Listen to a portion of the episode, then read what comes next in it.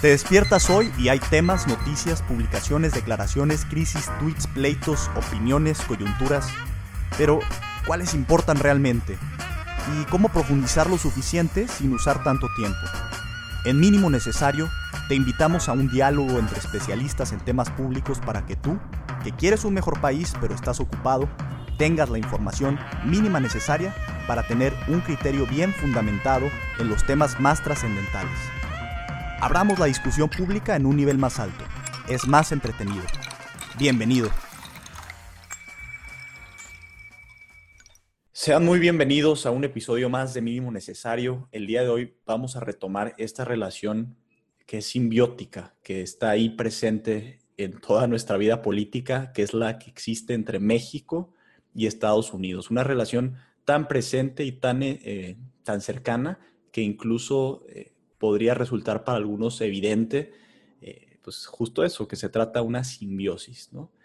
Em, esta relación, pues bueno, es larga, solamente para ponerlo en términos demográficos, eh, hay 11 millones de mexicanos, eh, o había 11 millones de mexicanos que vivían en Estados Unidos calculados en 2018 y 36 millones de México estadounidenses ya habíamos hablado que Los Ángeles, por ejemplo, es la ciudad con más mexicanos del mundo, solo detrás de la misma capital de México.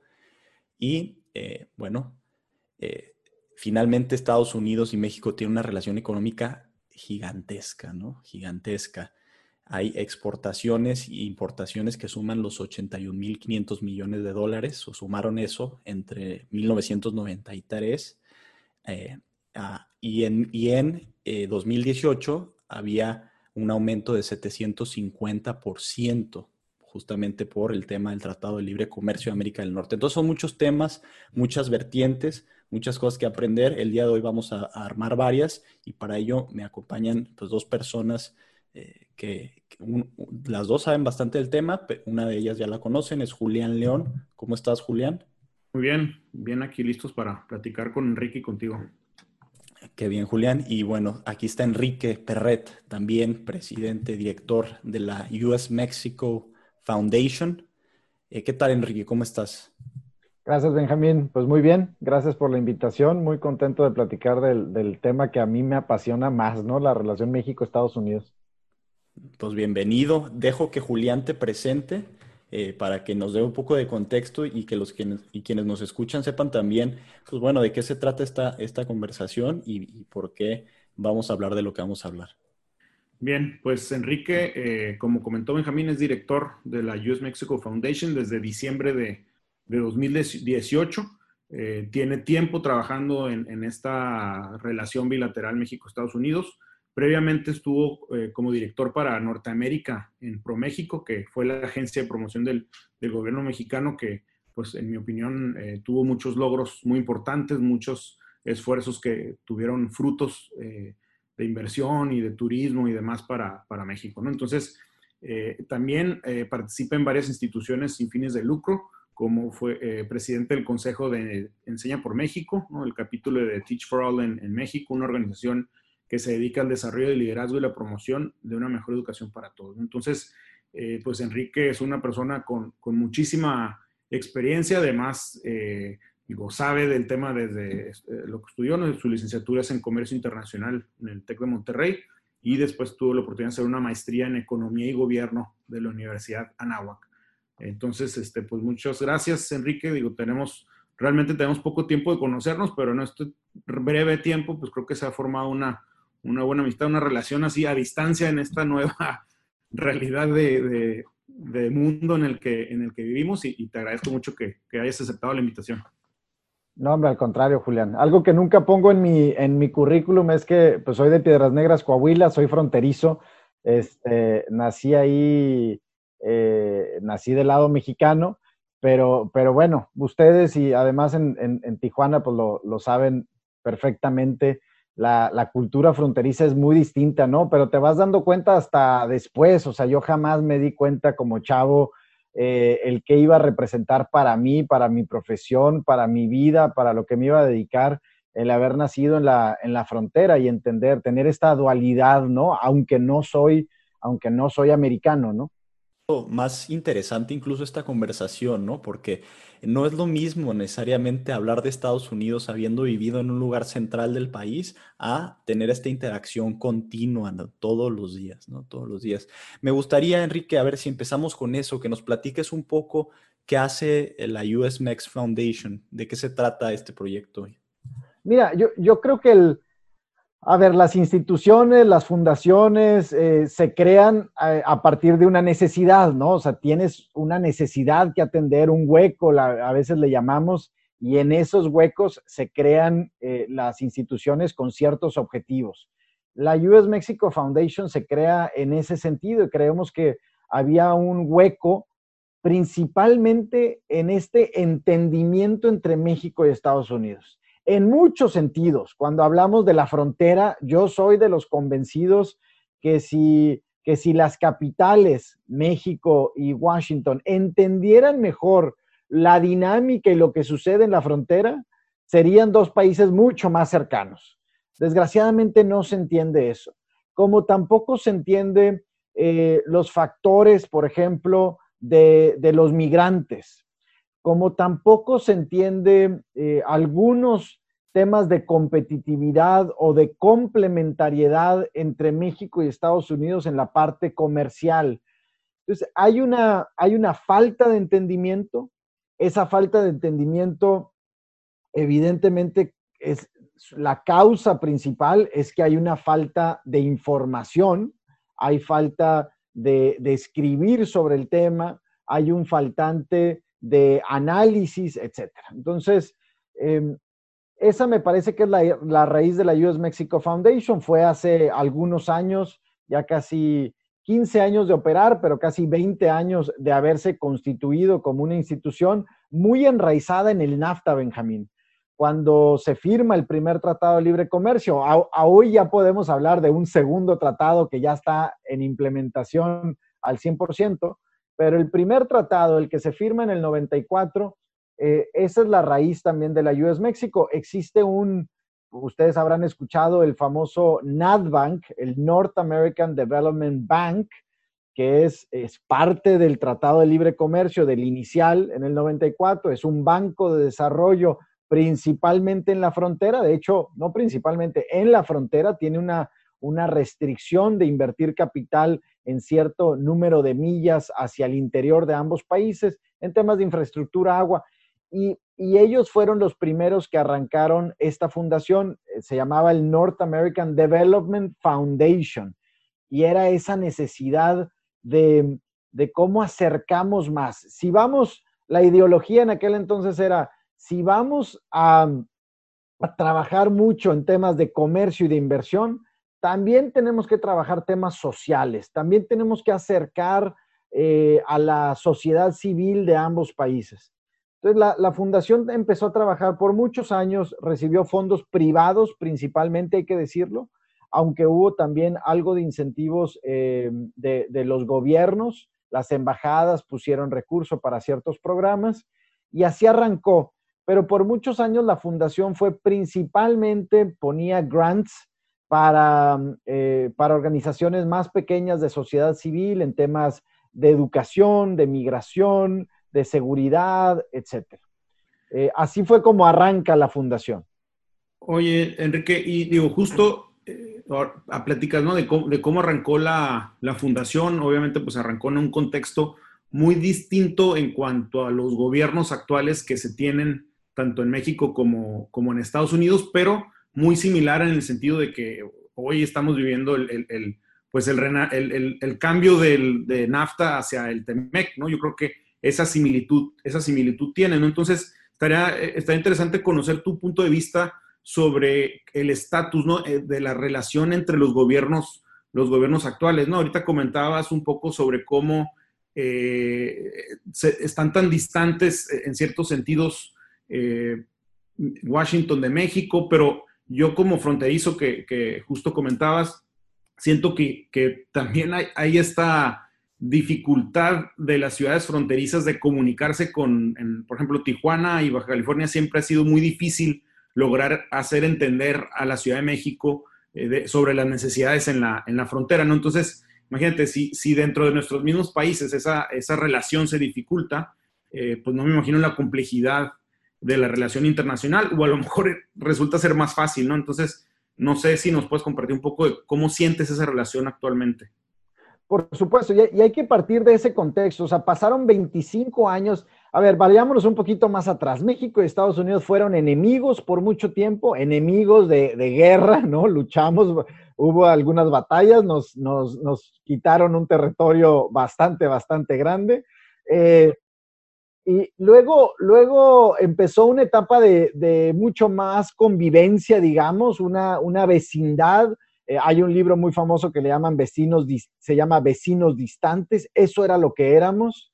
Eh, luego, pues viene la firma del tratado y nos, nos hicimos partners, digamos, y cuando pensamos que íbamos en camino a convertirnos en, en amigos, ¿no? Más, más que partners, pues ya nos volvimos compadres, etcétera hay un, hay un rompimiento muy fuerte y ese rompimiento pues lo trae, lo trae Donald Trump. No por, no por Donald Trump, sino Donald Trump expresa un sentir de una gran población en los Estados Unidos.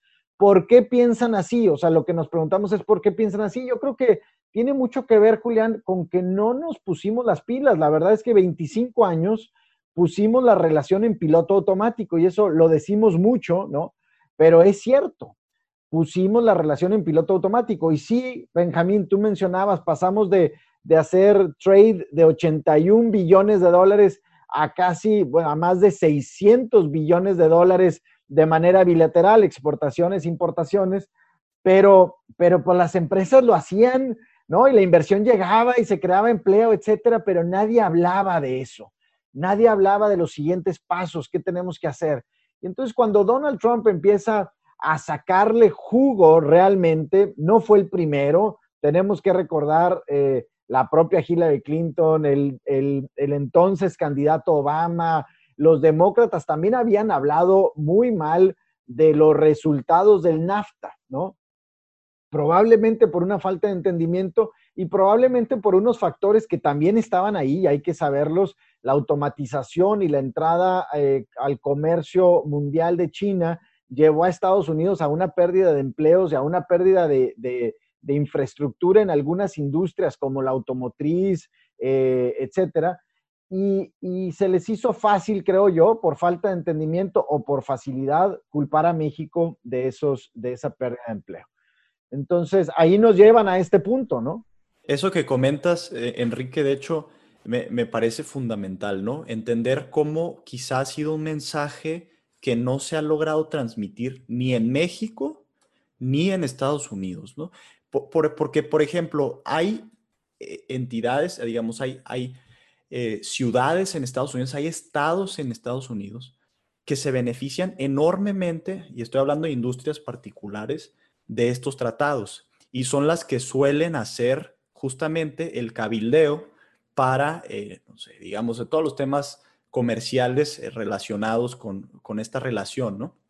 Y eh, muchas veces no se sabe eso, ¿no? No, se sabe que, hay grupos, por ejemplo, de agricultores, por decir algo, ¿no? Que les conviene que tengamos este, este tratado, ¿no? Que hay también incluso, pues, tensiones comerciales, ¿no? En, algunos otros frentes, por ejemplo, el acero ha sido uno de los muy, más sonados.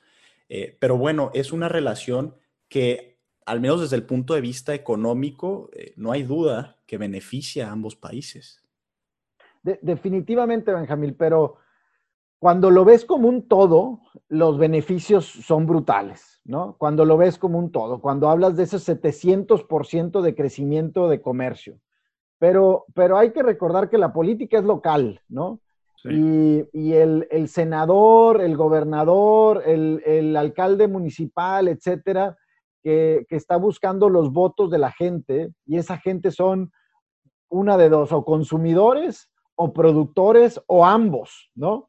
Y, cuando ese consumidor o ese productor pequeño no entiende, porque nadie le ha explicado, eh, que, su, que su producto o sus precios de consumo dependen del comercio que se tiene con México, cuando nadie explica eso, pues entonces es muy fácil que una retórica de en esta población, en este distrito, se han perdido empleos y esta fábrica que antes era el gran orgullo de la ciudad se fue a China o se fue a México o se fue a Colombia, es muy fácil caer en esa retórica. Tienes toda la razón, Benjamín. 32 estados de la Unión Americana tienen a México como uno, dos o tres en, en cuanto a su sociedad comercial con México.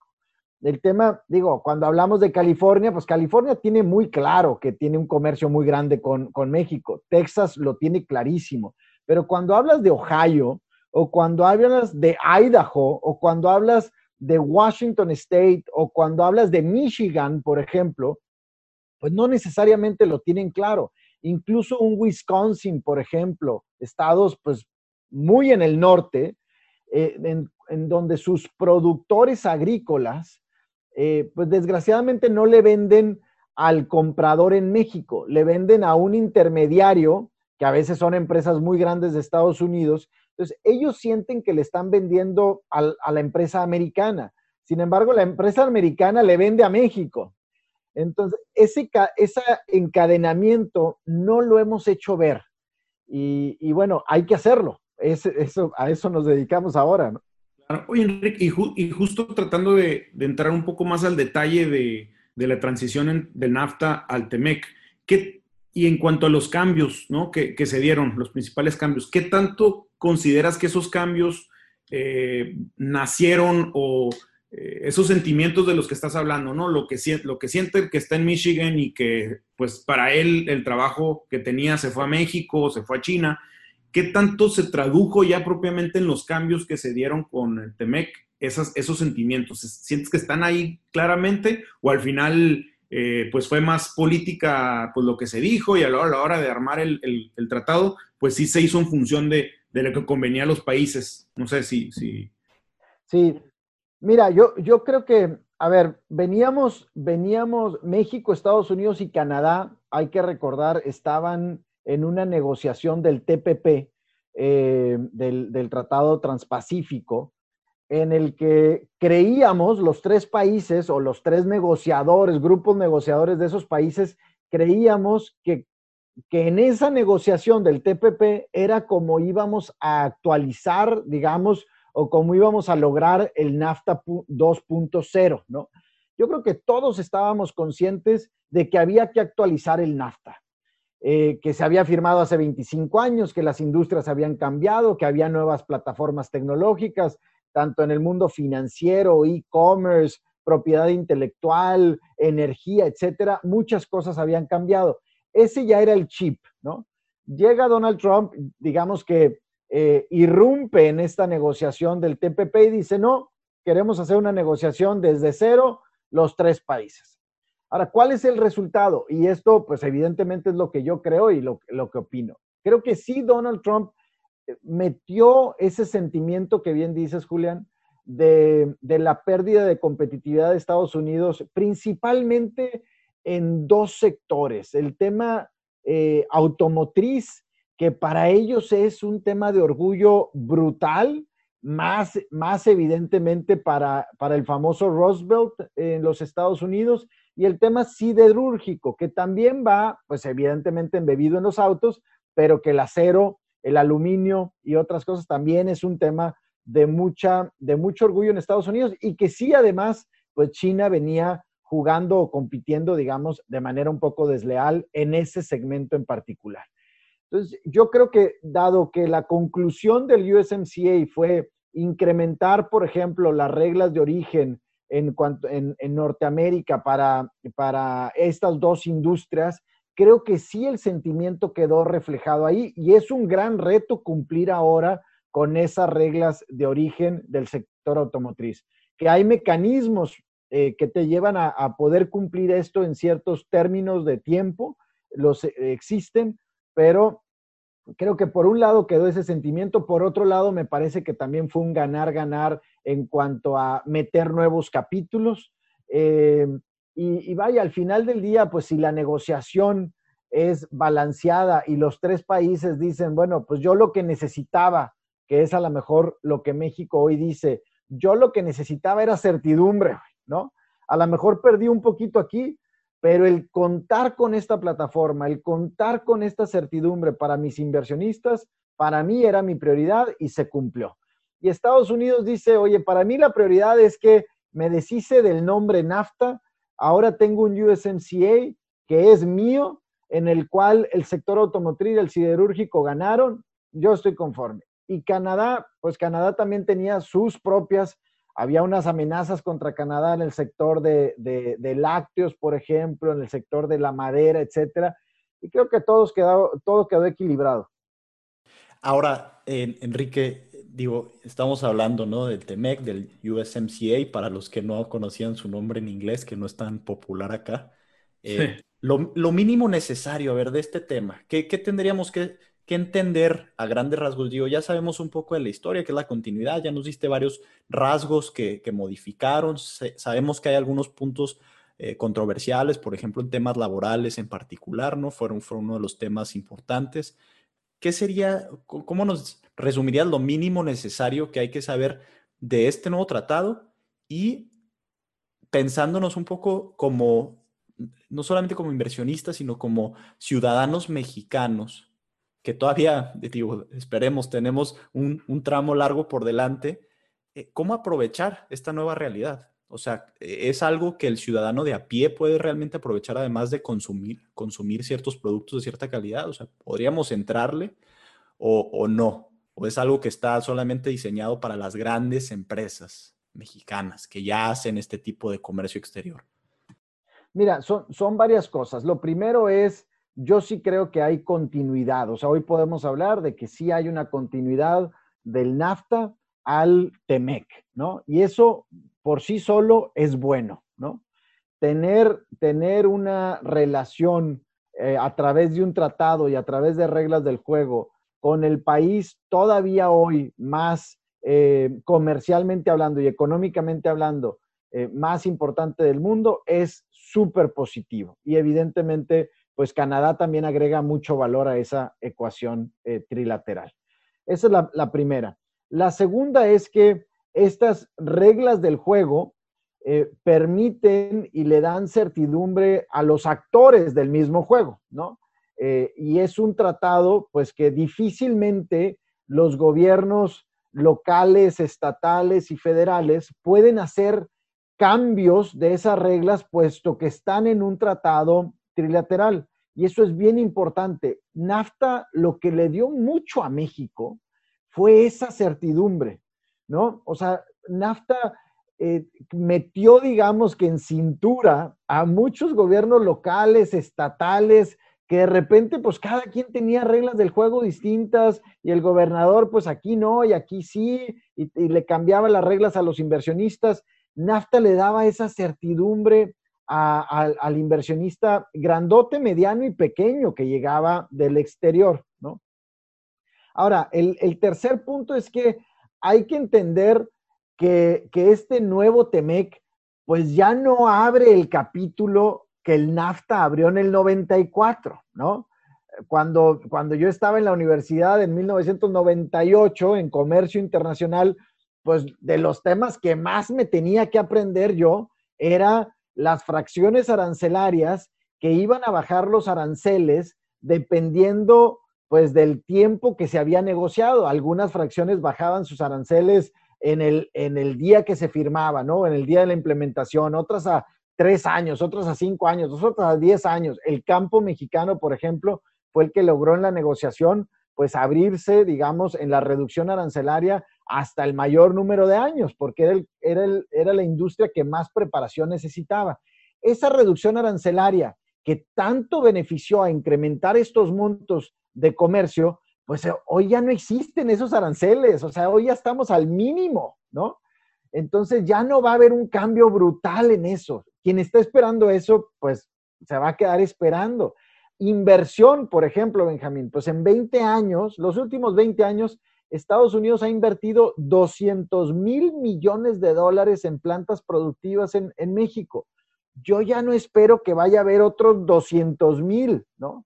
Tenemos que voltear a ver otras cosas. Ya quizá tenemos que pensar mucho más en una integración de talento, necesitamos pensar en una integración de valor agregado. La, maquiladora, y ustedes lo saben, pues la maquiladora ya, ya no debes, debemos incluso de olvidarnos del nombre de maquiladora como entendíamos la maquiladora en el 94, 95. Hoy ya son plantas de manufactura. Entonces, creo que ese debe ser el nuevo, el nuevo approach que le demos al TEMEC. Oye, Enrique, y justo le, diste a, lo que estaba pensando como mi próxima, mi próxima pregunta. Si nos vamos 10 años en el futuro, ¿no? ¿Qué tuvo que haber pasado para que las economías de, México, Estados Unidos y Canadá se hayan integrado mucho más, ¿no? Y utilizaste ahí el, o hablaste de talento, ¿no? Yo creo que va mucho por ahí, ¿no? Creo que, creo que esa es una, es un elemento que, que puede ser la diferencia entre que México realmente aproveche o no el, tratado, ¿no? Pues no sé, vámonos 10 años, ¿qué tuvo que haber pasado? A ver, vámonos a 10 años. Yo creo que lo que tuvo que haber pasado es aprovechar justo el momento que estamos viviendo nosotros. Hay muchas voces hoy diciendo, a ver, la regionalización se va a acentuar mucho más debido a la pandemia. La pandemia nos trajo como aprendizaje el que necesitamos tener a nuestros proveedores más cerca, nuestras industrias más cerca, para poder cumplir con las necesidades del consumidor ante un eventual ejercicio como una pandemia, un desastre o simplemente por competitividad. En esa dinámica, evidentemente, pues necesitamos desacoplarnos, digamos, un poquito de cómo venía sucediendo con Asia. La verdad es que nos estábamos integrando mucho más a Asia en industrias como la automotriz, eléctrico, electrónico, tecnológico, etcétera. Y yo creo que Estados Unidos va a impulsar muchísimo, va a liderar ese movimiento de regionalización. Eh, probablemente ellos lo van a impulsar más dentro del propio Estados Unidos, ¿no? si quieren volver a traer una, una empresa de, China, digamos, eh, pues primero van a pensar en North Dakota, en North Carolina y en Ohio, antes que en Tijuana o Ciudad Juárez. Pero ahí nosotros sabemos que el propio Tratado de Libre Comercio te permite que México sea más competitivo para una empresa que viene de Asia, para establecerse en México y surtirle eh, eh, a, una, a un encadenamiento productivo de Estados Unidos y Canadá. Me parece que esa es una parte. Eh, o sea, en 10 años se nos medirá por cómo aprovechamos este momento en particular para ser mucho más regionales, para hacer, para que nuestras cadenas de suministro estén mucho más integradas en Norteamérica. Y ahí la participación de la pequeña y mediana empresa es fundamental, ¿no? si bien a lo mejor es el gran grupo empresarial el que exporta el bien, pues el encadenamiento, los pequeños productos que van embebidos en un, en un coche, en una turbina, en una computadora, en una televisión, etcétera, pues son pequeñas. La segunda parte es definitivamente, Julián, talento, ¿no? que también parte un poquito de, eh, eh, de la pandemia. O sea, sí, sí se hizo un, un, pequeño movimiento. Yo creo que la tendencia va a ser de mucha gente, principalmente de nuestra, eh, de nuestra generación, de mucha movilidad. La, lo que antes buscábamos de vivir en las grandes metrópolis, este, congestionadas, con sus riesgos, creo que esta pandemia nos va a llevar a reflexionar si queremos hoy vivir en ciudades más pequeñas, trabajar de manera remota, ser competitivos de esa forma. Y en ese sentido, me parece que México y Canadá pudieran ser súper atractivos para muchos trabajadores de, que hoy viven en Estados Unidos para trabajar remotamente o más regionales este, en ciudades de alta calidad en, México, como desde un Los Cabos, Puerto Vallarta, Ensenada, eh, Ajijic, San Miguel de Allende, la Riviera Maya, ¿no? Trabajando para Silicon Valley, para Nueva York o para Denver en, Colorado. Eh, me parece que no hemos llegado al punto en el que haya una confianza muy robusta y, una, eh, y un entendimiento de que la migración y, eh, va a ser muy, muy necesaria. No solamente, vaya, estoy hablando de estos segmentos tecnólogos, software, etcétera, también el trabajador agrícola, Estados Unidos lo necesita para su recuperación económica.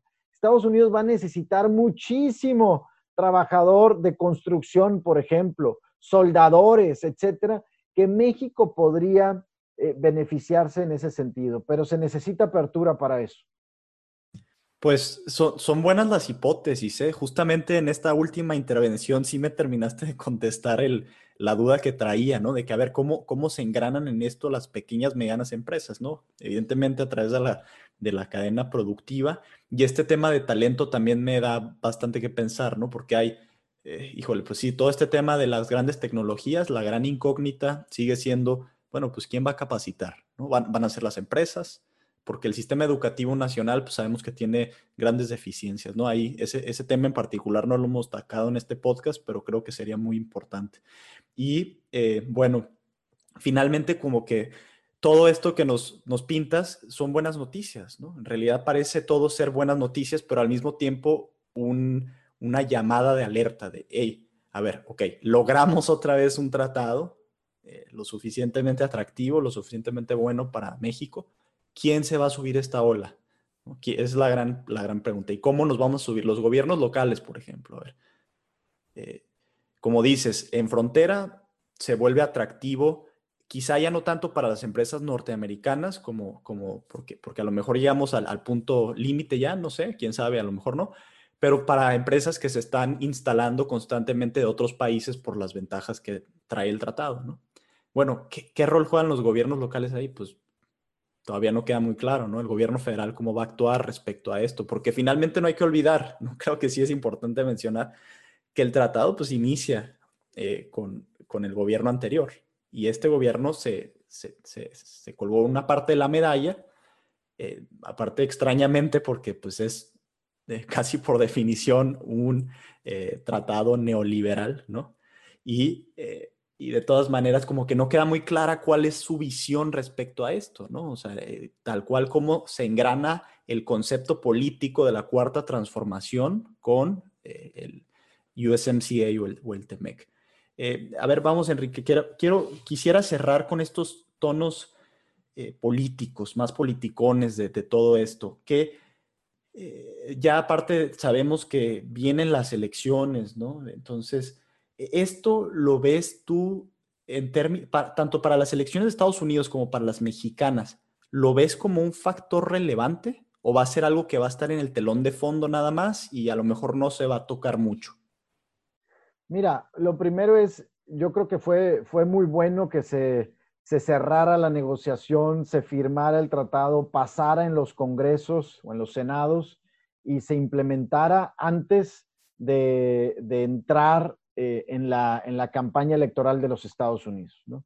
Eh, definitivamente Donald Trump pues lo va, lo va a traer como una bandera de un win, digamos, que él, que él tuvo. Él eh, durante su campaña hace cuatro años, pues mencionó mucho esto. NAFTA era el peor tratado en la historia del mundo y el USMCA es el mejor tratado en la historia del mundo, ¿no? Y eso lo va, lo va a cacarear muchísimo. Em, y tenemos que acostumbrarnos a eso. En el lado de México, yo creo que se le está dando un peso mucho más de lo que realmente va a traer como resultados. Me, me, preocupa que en la arena política en México se venda como que USMCA o TEMEC va a ser la solución a, nuestros problemas y a, la, recuperación económica que tanto vamos a necesitar en los próximos meses y en los próximos años. Me parece que no es, es una gran herramienta, pero es una herramienta que tienes que usar y saber usar, ¿no? Y, y me preocupa que le estemos cargando tanto el peso al USMCA. Otra vez, por lo que decíamos, el USMCA o el TEMEC ya no es lo que era NAFTA en el 94, ese cambio tan radical. Ya no es, sí es una continuidad, pero ya no es el gran factor.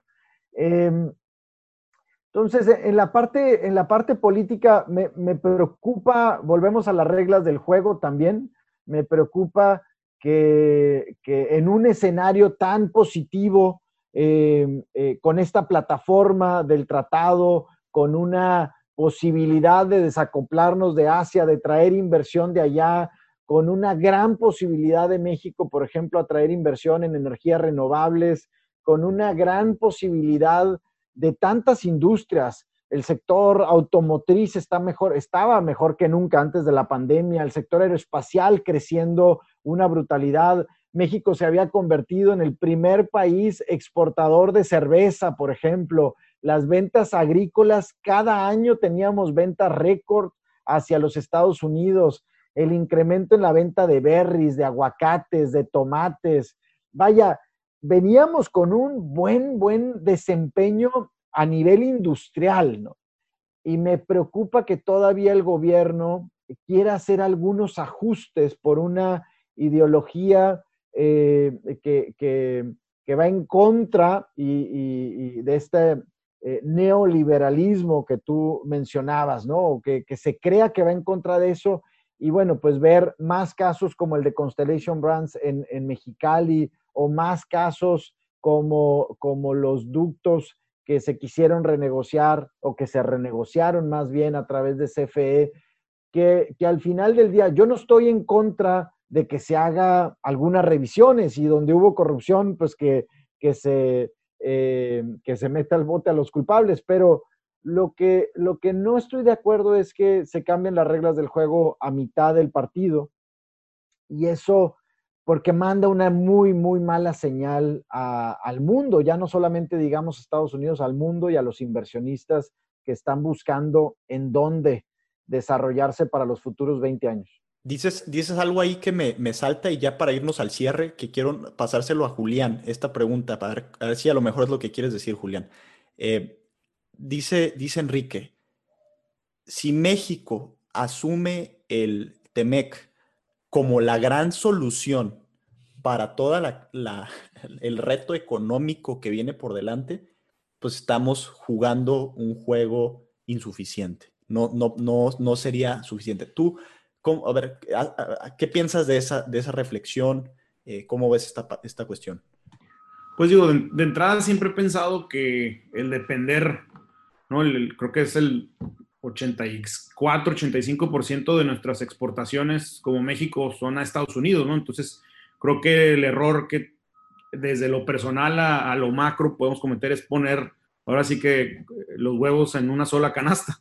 Entonces, creo que sí es una necesidad de México, eh, pues, encontrar nuevos mercados, digo, que, que va un poco eh, contrario a, esta lógica que, eh, coincido con, Enrique de regionalización, ¿no? Entonces, eh, digo, creo que sí es encontrar nuevos mercados de los productos mexicanos, creo que mucho es aprovechar, si sí se da esa regionalización, como decías tú, Benjamín, cómo, recibes a, a las empresas de fuera aquí en la frontera o en otras partes del, del país, pero sí creo que es un error depender el 85% de tus exportaciones a un solo país, ¿no? O sea, porque digo, cíclicamente, pues vamos con Estados Unidos, ¿no? Entonces, eh, pues no sé, yo, yo lo que le quería preguntar a Enrique, eh, con esto que comentábamos de la parte política, ¿no? Comentó la parte del lado de México. ¿Qué crees? Eh, ¿Crees que de ganar los demócratas, eh, ¿podrían hacerle algún cambio al, tratado o buscarían hacerle algún cambio? un poco con la misma lógica de lo que podría pasar en México, ¿o crees que eh, ya no le van a mover? Mira, el, tema, el tema de los demócratas, hay que, hay que ver que los demócratas sí participaron activamente en la negociación del USMCA, principalmente en la parte laboral.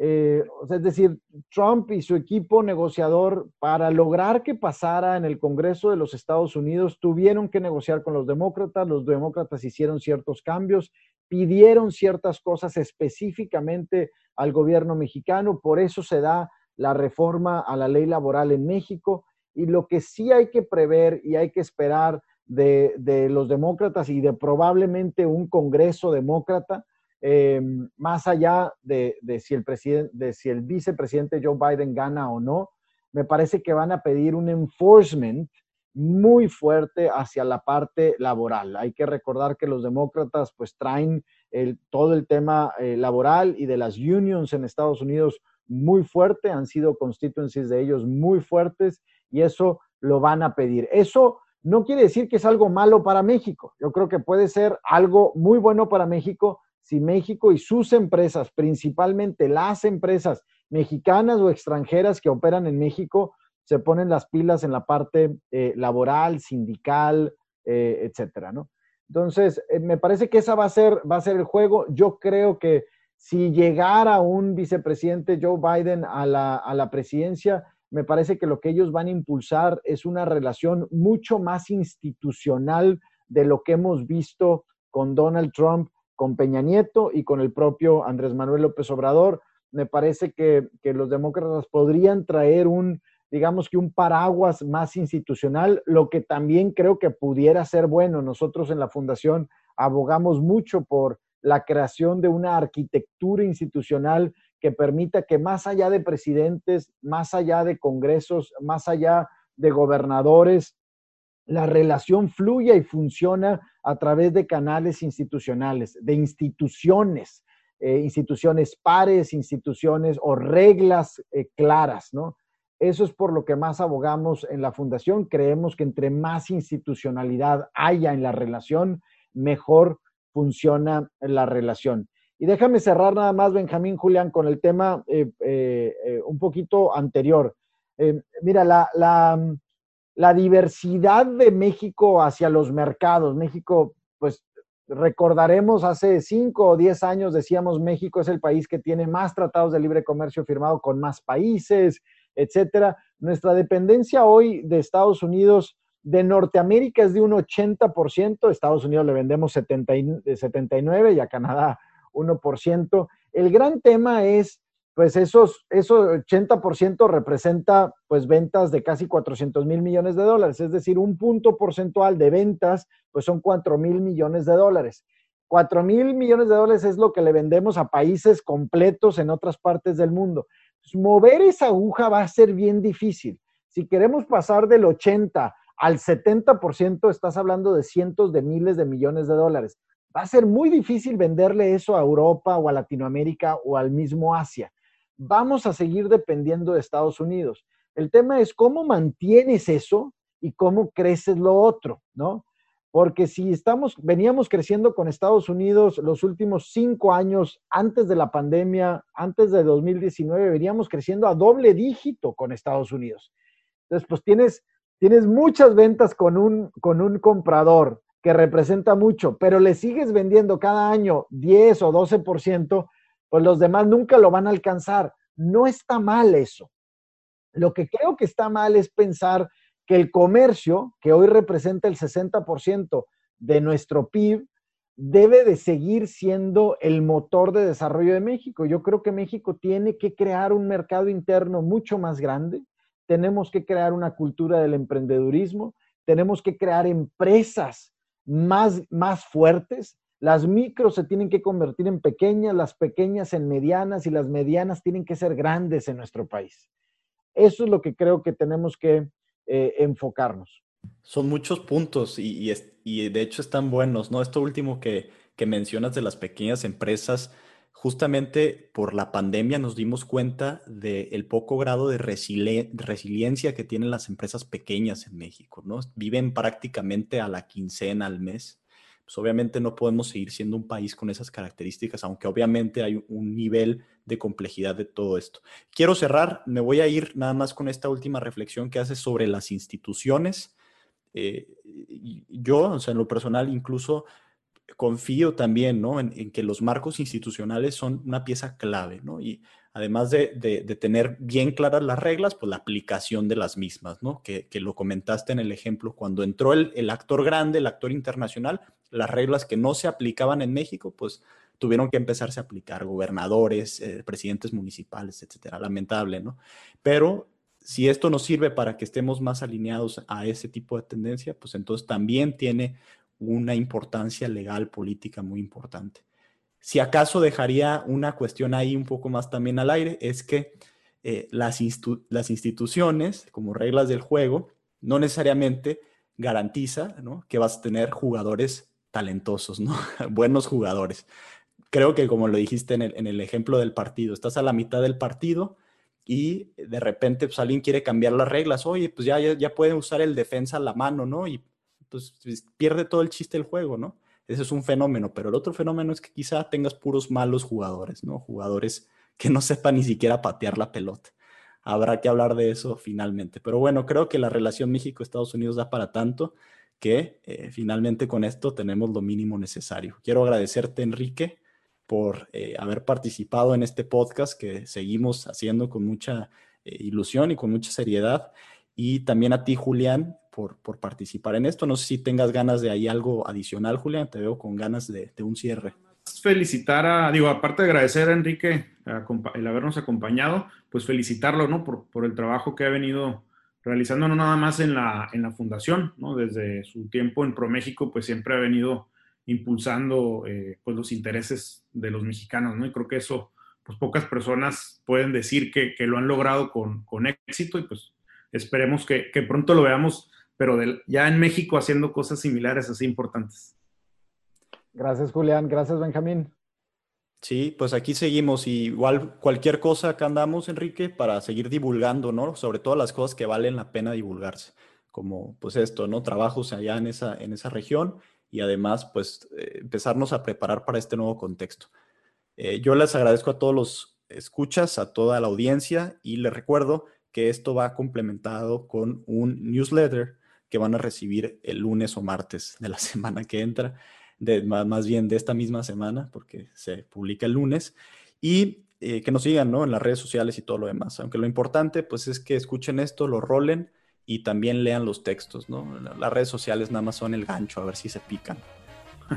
pues buen día, hasta luego. Gracias, hasta luego. Gracias.